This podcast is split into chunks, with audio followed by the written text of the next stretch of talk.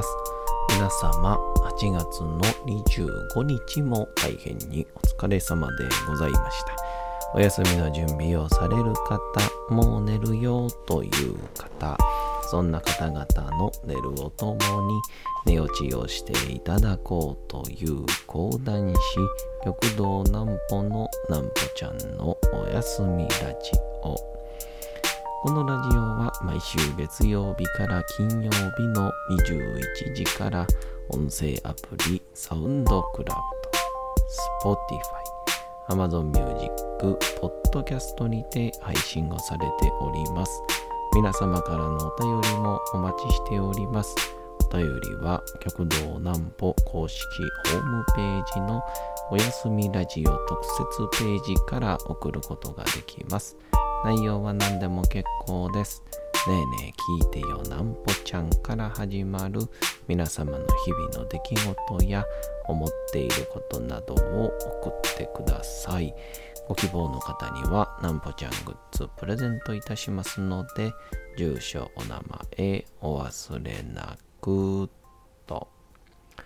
えーと、僕はあの、本を読むのがですね、めちゃくちゃ苦手なんですけど、なんか久しぶりに読んでいて、えー、この後どうなるのかな、みたいな。まあ、このうとうと朗読会で読んでる金閣寺はもちろんのことなんですけども、それではなく、この別の物語というよりかは、えー、ちょっとしたなんかこう参考書っていうのか？参考書じゃないか。そういう選択の科学っていうね、えー、その本が非常に面白くてまだ読み始めなんですけどちょっと共有したかったんで、えー、そのちょっとした共有みたいな内容です。なんぽちゃんの明日は何の日？さて明日が8月の26日でございます。何の日でございましょうか？8月のですね。26ってことは多分24時間テレビが開始。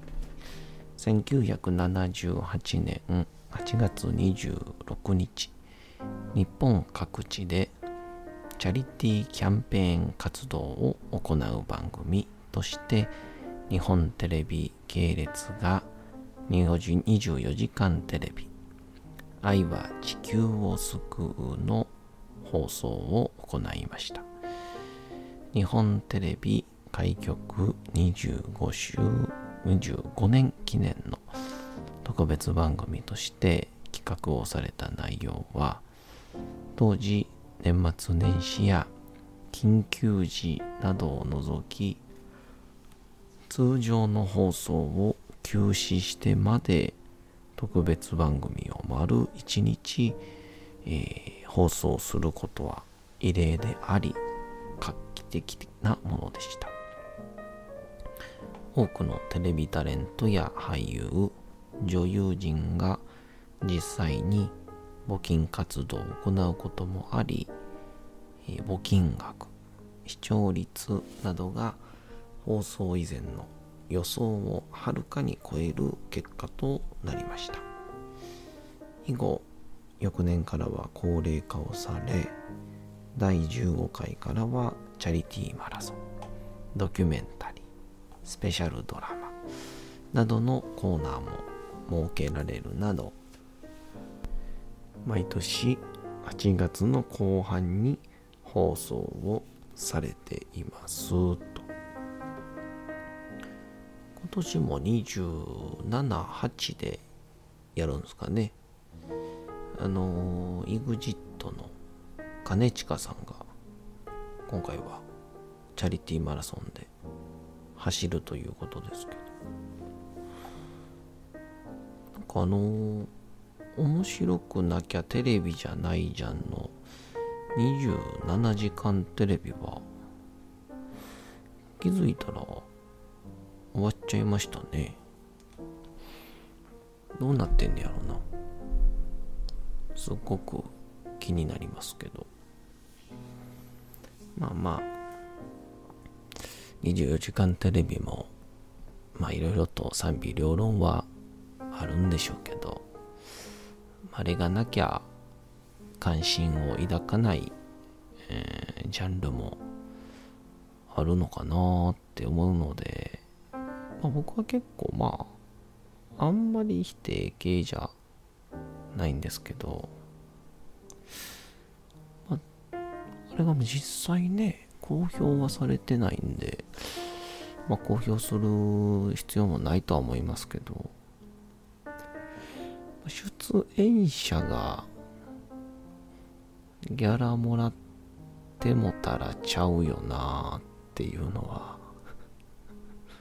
僕ずっと思ってることなんですけどね。どうなんだろうな。まああれは公表はされてないことなんでね、まあ、それにとやかく言っても仕方がないんですけど。本を買いましてですね選択っていうねあのあれさのお選択じゃなくてあのチョイスね。A か B かみたいな感じの。選択の科学っていうのでシーナ・アイ・エンガー博士という方コロンビア大学のビジネススクールの特別講義で、まあ、NHK で一度やったコロンビア白熱教室っていうのがあったんですけど、まあ、そのやつを、まあ、本にしたやつでしてでこの教授が女性なんですけどシーナ・アン・アイ・エンガー氏が。盲目でこう両目が見えない方なんですよね。でその方がこう書いた本なんですけど授業なんですけど。でまあこれ、まあ、どういう本かっていうとまあ多分僕がいろいろ言うより先にこう冒頭を読んでしまった方がいいかなと思うんですけどね。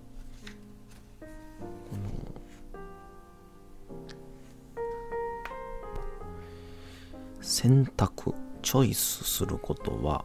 本能である。選択は生物の本能である。なぜ満ち足りた環境にもかかわらず動物園の動物の平均寿命は短いのか。なぜ高ストレスのはずの社長の平均寿命は長いのかっていう、まあ、この言葉からこう第一つ目の授業が始まるんですけど、え、まあのアメリカのある人物の言葉で、自由とは何か。自由とは選択する権利。つまり自分のための選択肢を作り出す権利のことだ。選択の自由を持たない人間は人間とは言えずただの手足道具物に過ぎないっていうまあちょっと究極なことを言うてるんですけど、まあ、この僕はまあこれまだ第1項までしか読んでないのであの最終的にこう何が言いたいのかっていう結論にはまだゴールしてないのでまだこういうことですよと要約はできないんですけど今僕がこう読み進めているところまでを、まあ、ざっくり言うとこう物事を選択選ぶっていうことは人間のみならず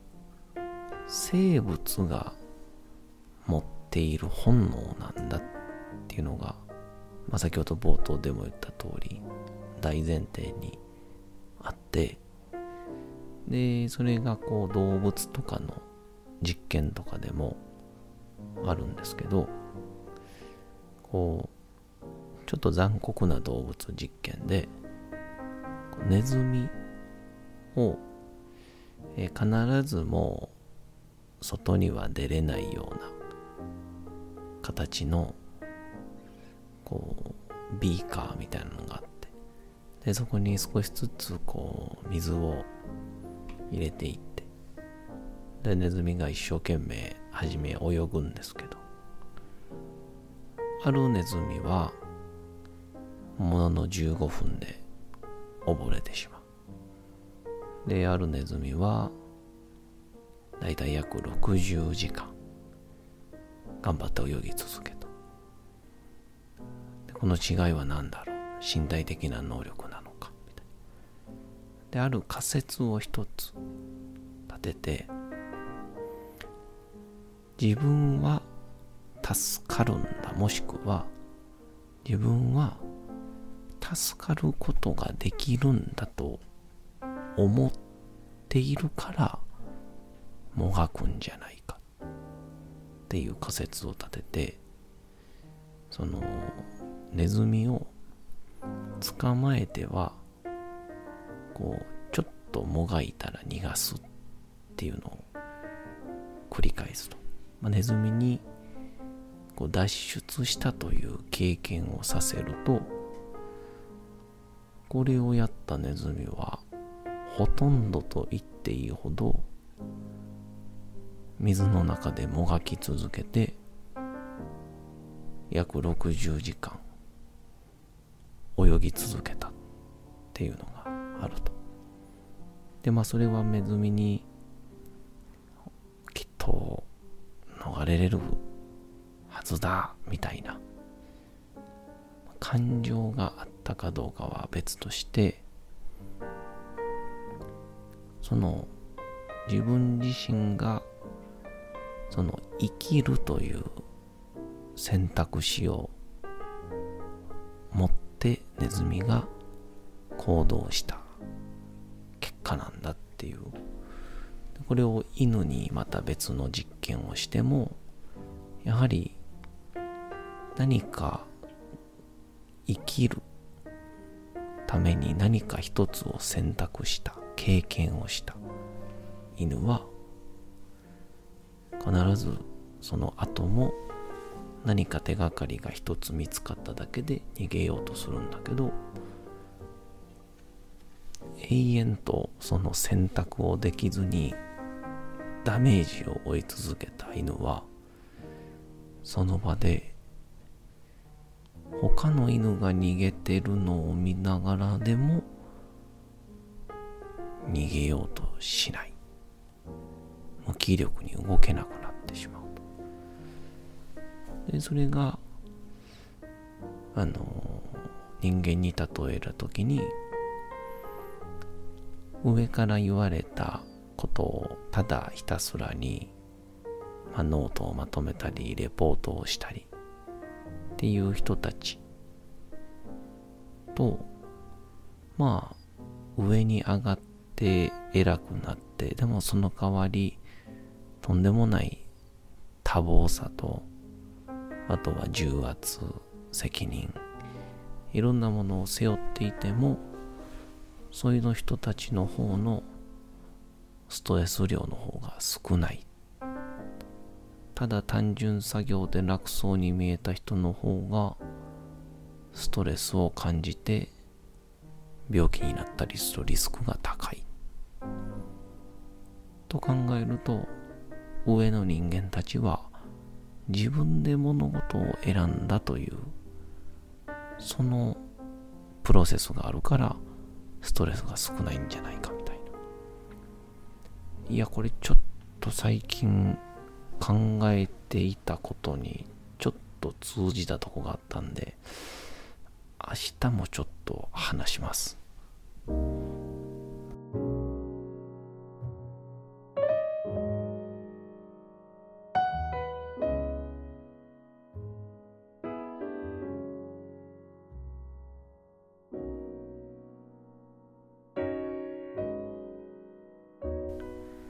さて時刻はうとうと朗読会の時間となりました。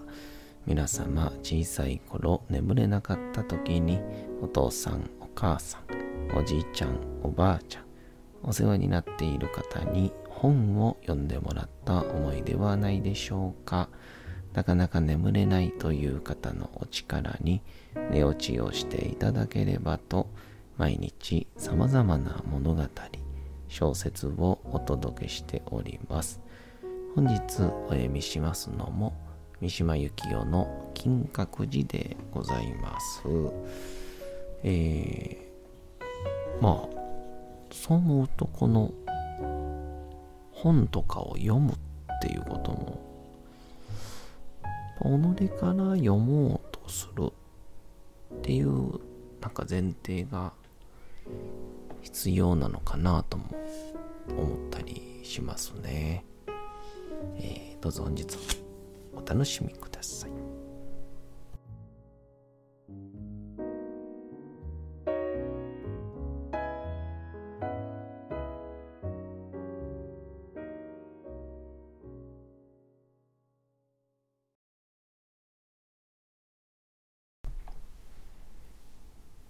金閣寺三島由紀夫。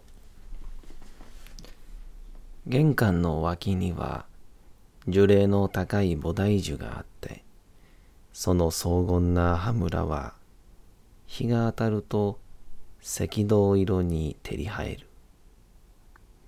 校舎は本館から建増しに建増しを重ね何の秩序もなくつながっているが多くは古い木造の平屋で、この学校では土足が禁じられているので、胸と胸とは壊れかかったすのこを際限もなく連ねた渡り廊下で連絡されている。そのことは思い出したように壊れた部分だけが修理される。そこで胸から胸へと渡ると、最も新しい木の色から、最も古い木の色に至るまでの各種の濃淡のモザイクが足の下に踏まれた。どこの学校でも新入生がそうであるように、私は毎日新鮮な気持ちで通いながらも取り留めのない思いがしていた。知り人は鶴川一人であった。どうしても鶴川とばかり話すようになる。それではせっかく新しい世界へ出てきた意味がないのを鶴川の方でも感じているらしく数日経つうちに休み時間にはわざと二人が離れて小野が自し新しい友を開拓しようとした。しかしどもりの私にはそういう勇気もなかったので鶴川の友が増えるにつれ私はますます一人になった大学の余暇一年では修身、国語、漢文、科語、英語、歴史、仏典、論理数学、体操の10科目があった。論理の講義は最初から私を悩ました。ある日のこと、その講義が済んで、昼休みになってから、かねて心当てにしていた一人の学生に、私は二三の質問を持ちかけてみようと思った。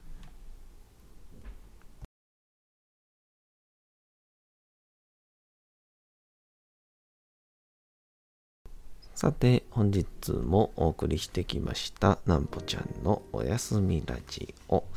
というわけでございまして、8月の25日も大変にお疲れ様でございました。明日も皆さん、街のどこかでともどもに頑張って夜にまたお会いをいたしましょう。なんぽちゃんのおやすみラジオでございました。それでは皆さんおやすみなさい。すやすやすやーん。